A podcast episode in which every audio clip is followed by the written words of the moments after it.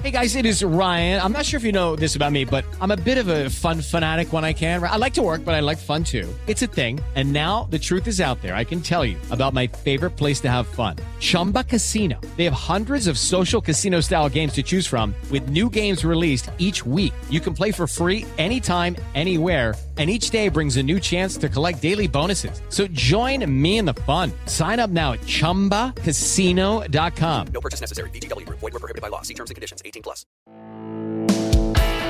Este es el podcast de Alfredo Romo. 889noticias.mx Es innatural, dicen muchos, perder un hijo. Es verdaderamente devastador que un padre viva sin un hijo o una hija, por supuesto. Y bien lo dicen muchos, eso no tiene ni siquiera nombre. No hay papás, no hay un nombre como un niño se puede quedar huérfano, para los papás no existe ese nombre. Y yo sé, te decía hace rato, que es un tema que a lo mejor tú no quieres ni escuchar, pero nos conviene, en primera, porque tenemos que ser empáticos con los que han tenido o tienen esta situación, y en segunda, porque Creo que tenemos que empaparnos socialmente de esta situación. Conmigo esta tarde están a Gladys Vargas Espíndola, que junto a Marcelo Rittner escribieron este libro que se llama Cuando el amor es más fuerte que la muerte.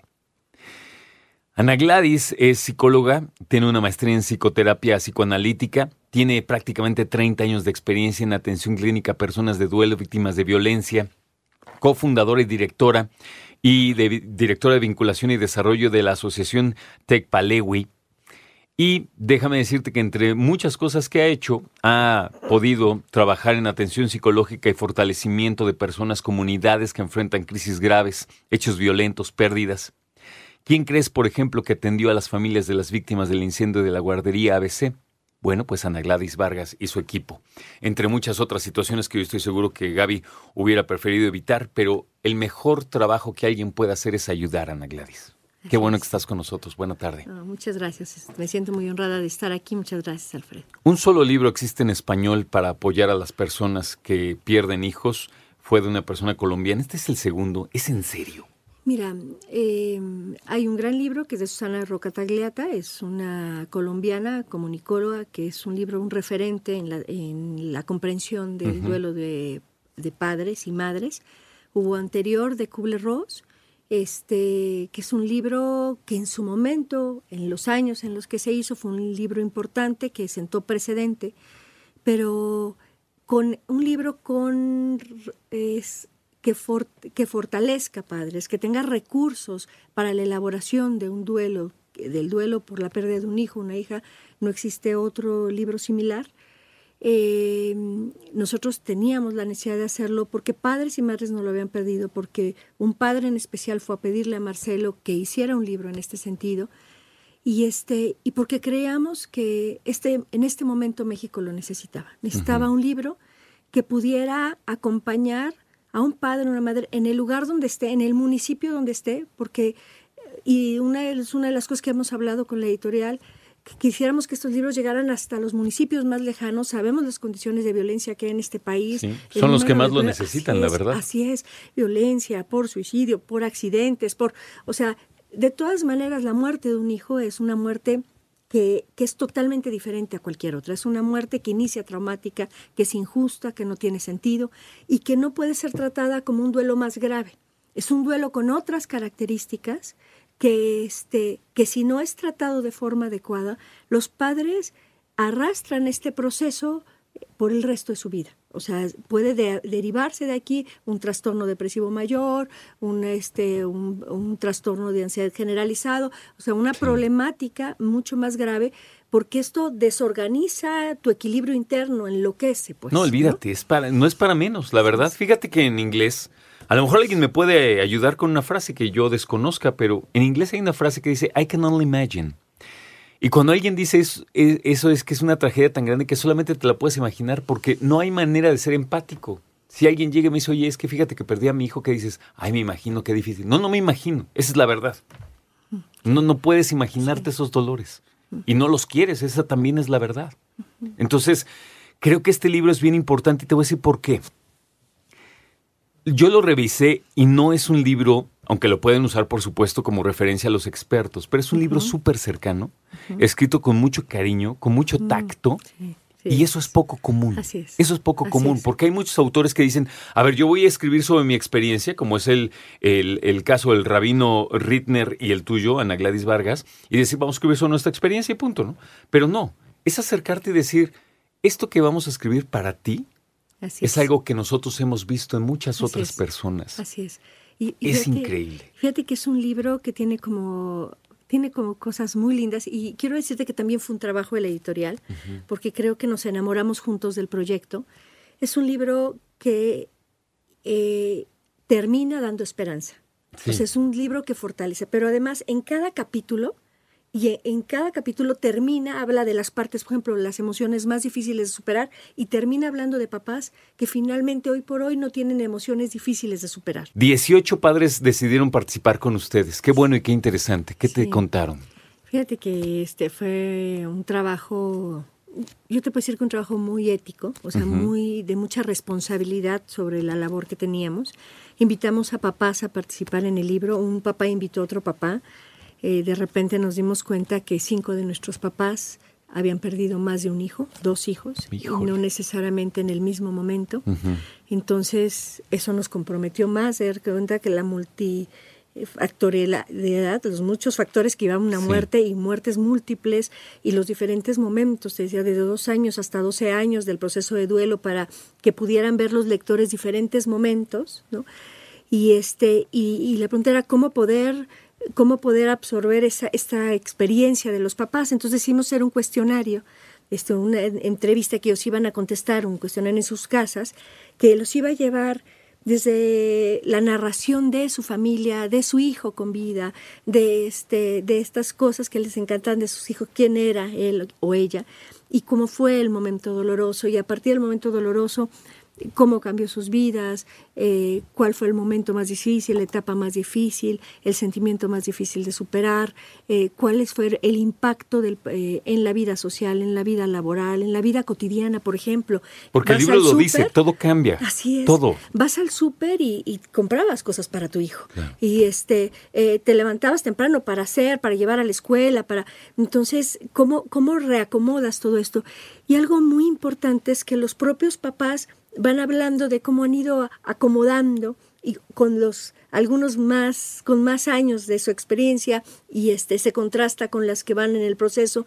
Yo te puedo decir que eh, y que yo quisiera mandar este mensaje, tenemos que tener claro que elaborar un duelo por la muerte de un hijo una hija no tiene que ver con dejar de sufrir, de este, superar el dolor. Eh, Eso hay duelos en los que se supera el dolor.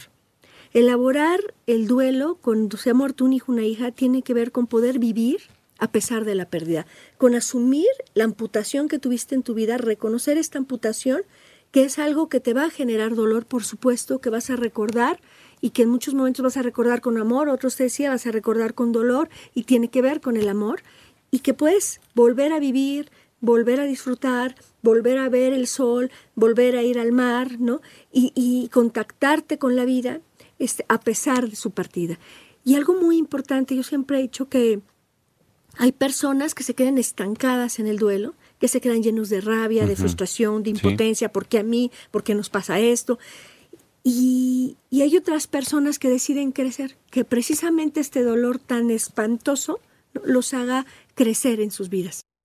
Bien, vámonos con más. En cinco, no, en diez minutos serán las seis de la tarde. Soy Alfredo Romo y en mis manos tengo Cuando el amor es más fuerte que la muerte, este libro que escribieron Marcelo Rittner y Ana Gladys Vargas. Ana Gladys está con nosotros esta tarde y nos platica cómo se llevaron prácticamente cuatro años en hacer este libro, que es un libro que ellos pretenden que lleguen a todos los rincones del país, porque hay que decirlo, México está atravesando una situación de violencia y de inseguridad que hace que muchas personas híjole, hipotéticamente no tendrían que haber muerto, es lo que pensamos muchos, ¿no?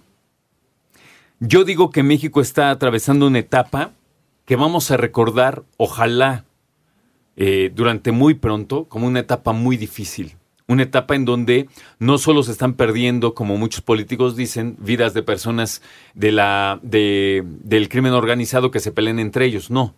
también hay muchas casualidades de guerra y muchas personas que se mueren en el fuego cruzado y por muchas otras cosas.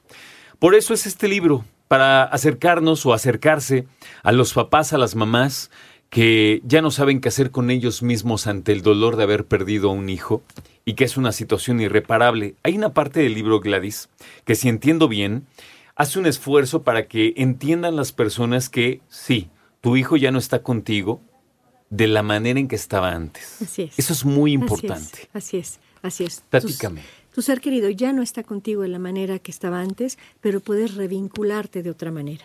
O sea, el amor está ahí y puedes hacer actos de amor de una manera diferente. Y esto es cuando uno trasciende a- al dolor.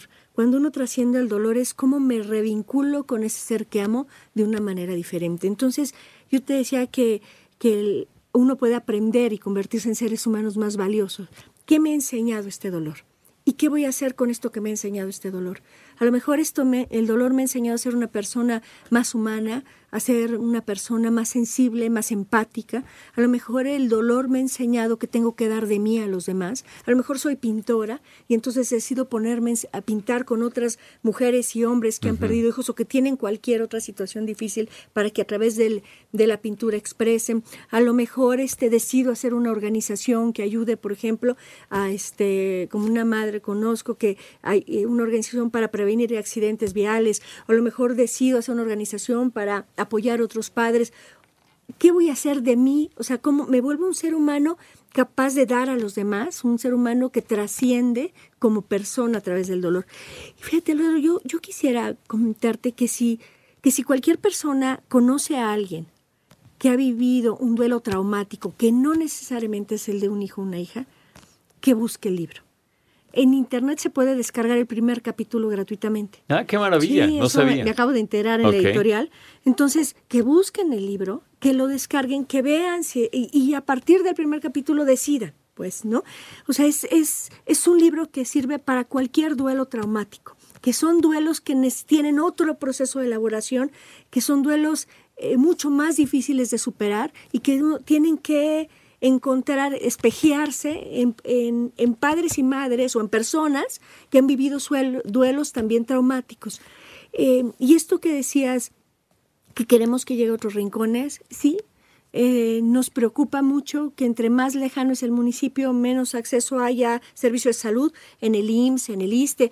Sí hay psicólogos, poquitos, y están ocupados con sus pacientes con diabetes, con sus pacientes con Claro. cáncer. Entonces, no, uno no puede acceder a servicios gratuitos para el manejo del duelo, por ejemplo. Asociaciones civiles, pues cada vez se tienen menos recursos, ¿no?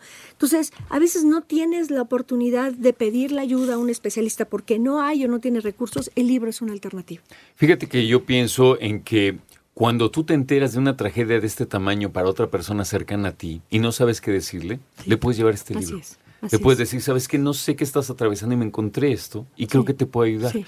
Habrá que buscar el momento y que también sea con un poquito de tacto, ¿no? sí. Pero creo que es un gran libro y que este libro a la vez pueda irse rolando entre personas que han vivido Y, esta y- y además es que es un libro diario. Sí. Porque al final de cada capítulo hay un espacio en donde le pregunta a la persona, tú cuál fue el- el- la emoción más difícil de superar, tú cuál fue la situación más difícil de enfrentar en tu vida cotidiana. Y entonces de repente es un libro que puedes leer por capítulos o es un libro que puedes hacer tu diario claro. porque vas como colocando tu historia junto con la historia de los demás. Escucha a Alfredo Romo donde quieras. Cuando quieras. El podcast de Alfredo Romo en 889noticias.mx.